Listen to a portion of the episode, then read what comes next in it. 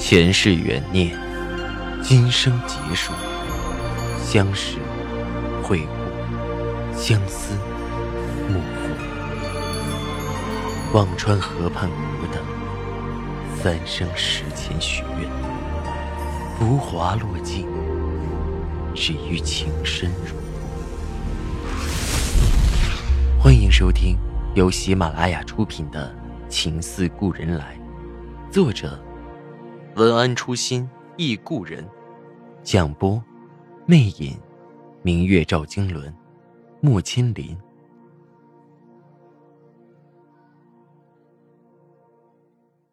第二十五集。元旦假期后去上班，找赵以静去签审一个订单。在赵以静的办公室矮柜上，我看到了那个熟悉的 Hammers 手袋儿。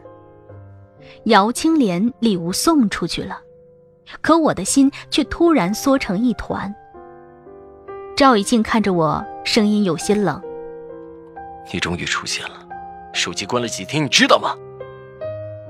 我竭力笑笑：“我家里有事。”“你家里到底有多少事啊？”赵以静的眉头皱了起来：“很多，一时半会儿解决不完。”我努力做出平静，所以以后恐怕没有时间陪您像以前那么应酬了。我琢磨着措辞，什么意思？他紧紧盯着我，手里的笔应声而断，我的心跟着抽了一下。看着姚青莲的礼物，我咬咬牙说着：“赵总，我想我们的关系……”还是介于普通的上司和下属的关系比较合适。赵以静顺着我的目光看到了姚青莲的礼物，看着问道：“因为这个？”我没吭声。他看着我，目光有些捉摸不透。如果是为了这个，我可以告诉你，没那个必要。说着，站起来走到我身边。俯身扶着我的肩膀，声音没什么温度。这些话以后别说了，听了心里不舒服。他的手到之处，我的身体又是一阵洪流般的袭击，还想说的话却再也说不出口，只好拿着单子回了办公室。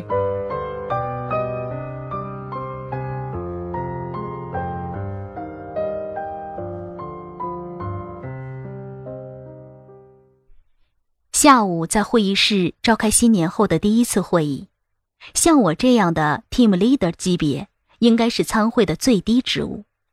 我坐在后排的角落里记录着会议的要点，而姚青莲坐在会议桌的旁边，神采飞扬的时而提问一二。忽然，会议室的门打开了，一个年轻的长发女孩子大声叫着：“宋清扬，你出来！”后面跟着的连小茹和另一个综合办公室的同事，小姐，你不能进去。正在讲话的李副总停住了，所有人的目光都集中到了我的身上，我的脸刷的变白了。很显然，这是来找事儿的，但这个年轻的女孩子我并不认识。女孩很年轻，也就是蒋迪那个年纪。穿着一件浅黄色的大衣，看到会议室这么多人，西装革履，气氛肃穆，他方才满脸的愤恨被压制的减少了不少，但依然梗着脖子问：“宋清扬呢？”他很明显不认识我，在和我对视了一眼后，继续搜寻着其他人。我站了起来，不知道怎么做出那副镇定的样子，冷声说。是我。说着向他走去，生怕他撒泼，我忙说着：“有话出去说。”我的位置离他所在的门口正好是斜对角，走过去也有八九米。他此刻神气也缓过来，大声冲着我说道：“ 我偏在这里说，你抢人家男朋友，离婚了还缠着人家不放，天天去人家家里吃饭，住一个酒店。”我像被雷击中了一样，从头到脚火辣辣的烫，太丢脸了。赵以静忽然站起来，手扶着桌子，皱眉对着那个女孩说道：“滚出去！”声音不大，但是气势非常强，整个会议室刚起来的窃窃私语都被这一声震了下去。女孩闭上了嘴，有些惬意。随后赶上来的保安扯着那个女孩子出去了。赵雨静平声对我说道：“继续开会。”我不知道自己怎么走回座位的。李副总继续说话，我已经被掏空了，坐在那里一个字也记不进去。所有的人，所有的物，都仿佛与我隔了一层厚厚的膜。那个女孩显然是蒋迪的朋友，许莹，还是别的枪手。忽然间，我很气愤，他毁了我的家庭，凭什么还要来指责我？就算他现在合理合法了，但他的道德就这么没有下限吗？等我回过神来，已经散会了，会议室里的人陆陆续续走了出来。大家尽量装着若无其事的样子，没有看我，只有我从脸到身都是针刺。同样没走的还有赵以静和分管物业的杨副总。杨副总不知道在给谁打电话，语气严厉：“把梁涛叫来。”梁涛是物业的保安经理，片刻气喘吁吁的来到了会议室。连小茹眉眼精明的把会议室的门关上。司志恒是不是菜市场？什么人想来就来，想走就走？你这个保安经理怎么当的？是个人就放？杨副总劈头盖脸、毫不客气的冲着梁涛就劈。赵以静冷着脸坐在那里，眉头紧锁。他越不吭声，杨副总越紧张的都不知道该怎么骂梁涛。我起身想走。赵以静沉声：“坐下。”我只好坐回原位。梁涛解释着：“我刚才已经查了，他是拿着门禁卡出入的。值班的保安以为是公司的，就放进来了。”杨副总追问：“门禁都是有名字的，谁？”梁涛看了眼赵以静，声音不稳：“陈陈副总的，他他已经交了一个，不知道。”哪儿又弄了一个？陈副总想来是离职前就自己又配了一个，只是陈副总、蒋迪怎么会弄在一起？我疑惑着，却看到赵以静唇际一个冷笑，一副了然于胸的样子。以后让保安对着照片把人认全了再上岗，不就几百号人都记不住吗？要脑子做什么吃的？杨副总又骂了一会儿梁涛，让他出去了。随后赵以静示意他也出去。我看到他走的时候，大冬天脑门上全是细密的汗珠。赵以静看了看我，问道：“是那样吗？”我一愣，随即反应过来他问的是什么，顿时恼羞成怒，冲他大声说道：“不是。”拼命压抑着即将冲出眼眶的泪，跑了出去。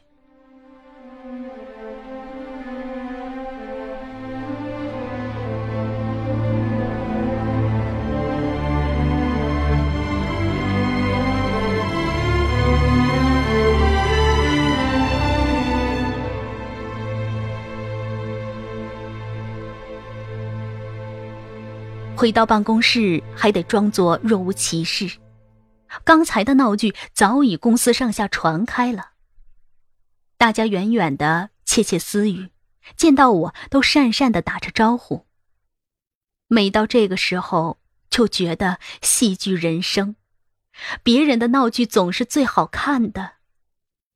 我不知道自己是靠什么力量坚持着继续工作的，也许只是内心最后一抹倔强的自尊。手机上传来一条短信，我打开一看，是个陌生的号码。如果以后不想那么丢脸，就离顾军远点儿。我狠狠的把手机摔到了桌上。离得远一点，要多远？我也想远一点。要不是为了女儿，我不想看见她。尤其想到女儿看到顾军就抱着不撒手的样子，心里更酸。我觉得自己挺没用，顾虑太多。女儿。工作都能被蒋迪吃得死死的，可我对他一点招都没有。也是，一个连命都能拿来做赌注的人，我能怎么样？姚青莲 QQ 上和我说：“今天有点忙，改天再和你细细的聊，多保重，别难过。”我回复：“好。”心里却有些莫名的失落。我的妹妹，以前每当我受委屈的时候，总是第一个冲出来帮我，现在却走到了这么疏远的地步。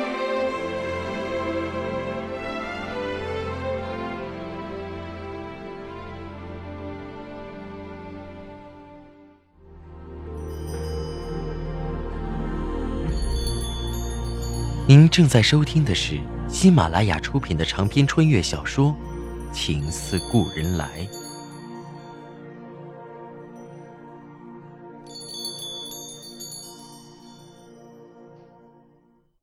快到五点的时候，我再也坐不住，正准备拎着包去接女儿，被肖冰喊住：“小宋，晚上有个聚会，等会儿再走。”聚会。这个称呼很奇怪，一般只会有客户应酬。肖冰还是站在走廊说的，一排几个办公室的人都听到了。我只好又折回座位，给婆婆打电话去接暖暖。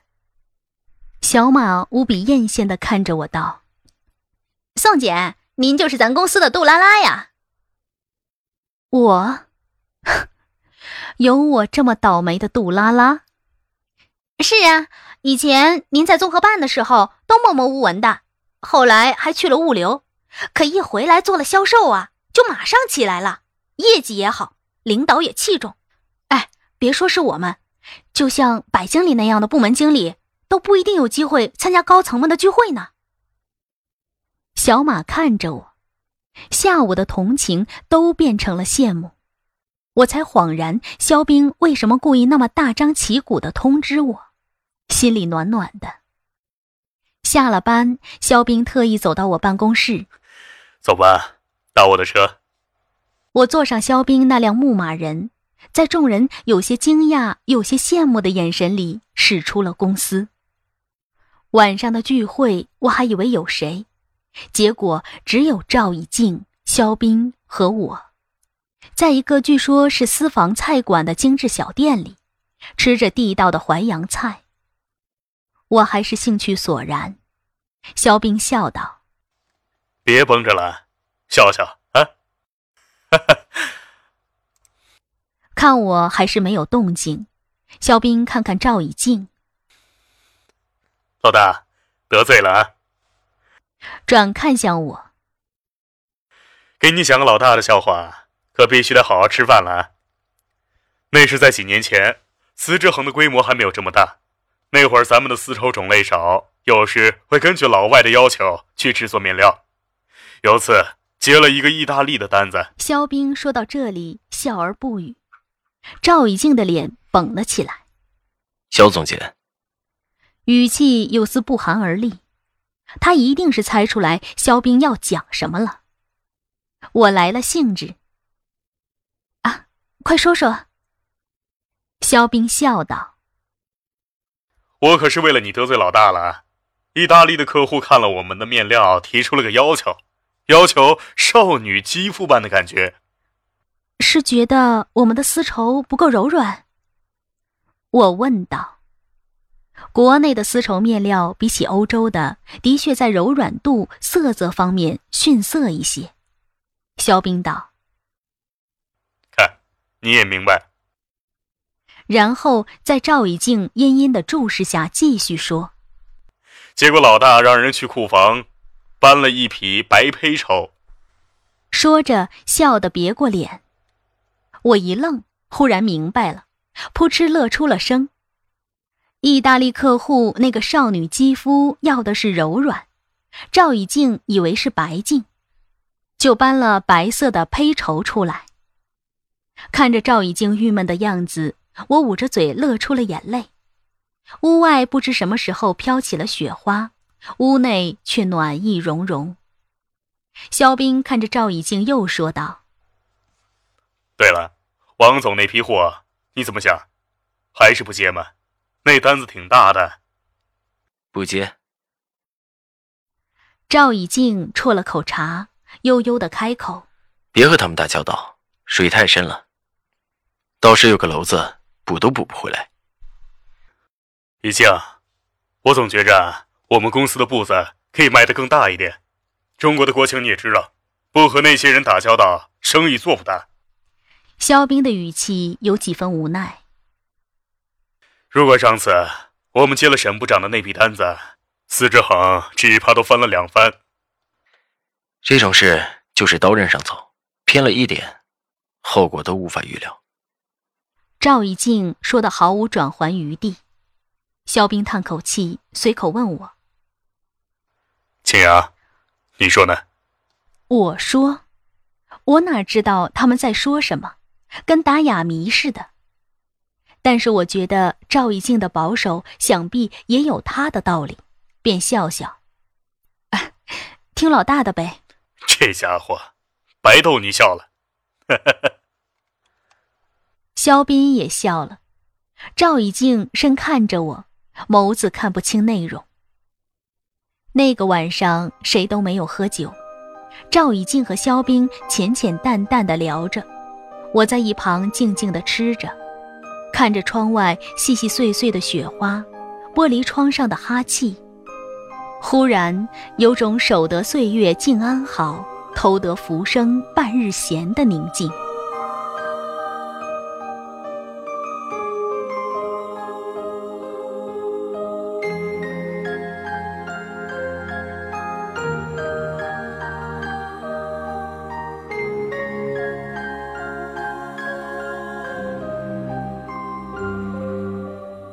回去的时候，赵以静送我，我忽然想起还得接暖暖，不好意思的对赵以静说道：“哎，能不能把我放到以前那个小区？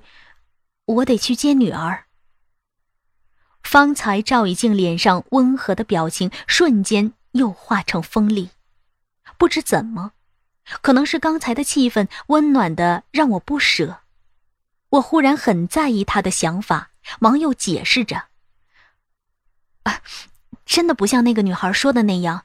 我经常应酬，女儿只能让婆婆接，我接了就回家不过夜的。”赵以静看了我一眼，忽然握住了我的手：“什么时候变得这么婆婆妈妈的啰嗦了？”我一愣，他淡淡笑了：“不过，我很喜欢能和我说这些。”我笑笑，正要下车，赵以静递给我一个盒子，我打开一看，眼睛发亮，一枚非常漂亮的翡翠绿叶挂件儿，用镶钻的白金镶了边儿，在车灯下也看得出那玉的水头色泽都非常漂亮，却也有一刹那熟悉的恍惚。我愣了一下，忙甩甩头，把脑子里的幻象甩掉。我犹豫着还给他，呃，太贵重了。他又塞给我。年会那天晚上就想给你，不过没找到你。他看着我，眉梢挑起一丝戏谑。我忽地想起那晚我正生着闷气，脸颊有些发烫。啊，那晚的确很累吗？又是表演，又是敬酒的。不提表演还好。提起来，赵以静猛地哼了一声。以后别演那些什么乱七八糟的了。我吭哧着，嗯，你幽默剧吗？娱乐一下，逗大家开开心。我看你也笑得挺美的。我笑，我在笑别人。赵以静抓起我的手，认真的看着我道：“我不允许你以后那么糟践自己。”我不知道是自己许久没人这样对我说话太震动，还是已经内心尘封太多太多的脆弱。那瞬间，我的心跳得很快，眼圈有点红。我第一次细细的看着这个男人，心里像春风吹醒树梢的嫩芽，有了生机。直到下了车，我还忍不住摸着脖子上的树叶，玉的树叶，玉叶，我猛地恍然，金枝玉叶，眼眶又湿湿的。我曾经羡慕过他送姚青莲的项链精致，可如今他送我的金枝玉叶，比那项链多了多少情意和用心？我忍不住扭头看他的车。还停在那里，我踩着高跟鞋跑了过去，打开门上了车。赵以静露出一丝惊喜：“怎么回来了？”我没有回答，忽然紧紧抱住了他。谢谢你。他的吻紧紧顺着我的发丝滑了下来，我回应的缠绵婉转。不管。他对我是什么样的感情？但那个冬夜是温暖。